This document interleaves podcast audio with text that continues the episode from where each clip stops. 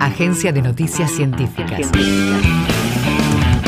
Información en tiempo real de la producción en ciencia y tecnología de la Universidad Nacional de Quilmes y las instituciones educativas y científicas del país. Inauguramos la sección Empresas. Este nuevo espacio de divulgación destaca el vínculo entre el conocimiento científico y el aparato productivo del país. Hay muchísimas pymes que día a día apuestan a la ciencia y creemos que sus historias merecen ser contadas. Especialistas de la UNQ y el CONICET elaboran un pan apto para celíacos. El desarrollo estuvo comandado por Jimena Correa y Darío Cabezas.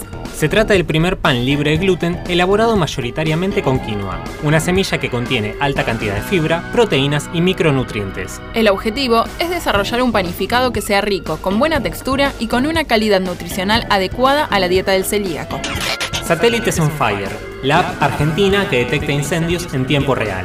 El sistema detecta focos de calor gracias a los satélites y envía alertas mediante WhatsApp, emails y notificaciones. El objetivo es llegar a tiempo a aquellos incendios en zonas remotas y evitar su propagación. Durante 2022, todas las provincias registraron incendios y se quemaron más de medio millón de hectáreas. Un reconocimiento a la medicina, la salud y la ciencia. Cecilia Grierson y Ramón Carrillo son las caras del nuevo billete de 2.000 pesos. Grierson fue la primera médica argentina a fines del siglo XIX y fue una pionera en la lucha por los derechos de las mujeres. Ramón Carrillo fue el primer ministro de salud del país durante el peronismo y en su gestión se inauguraron hospitales, centros de salud y se redujeron muchas de las enfermedades que había en el país. La UNQ en la Antártida, hacer radio desde el continente blanco. La emisora antártica de onda corta, LRA 36, Radio Nacional Arcángel San Gabriel, ubicada en la base Esperanza, es la única de su tipo en Argentina y en la Antártida.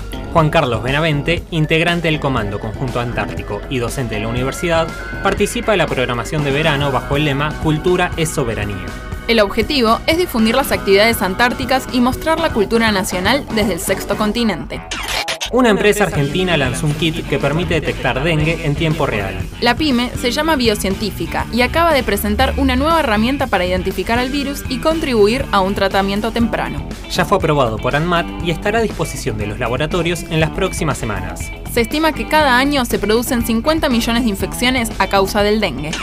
Seguimos en agencia.unq.edu.ar. Universidad Nacional de Quilmes.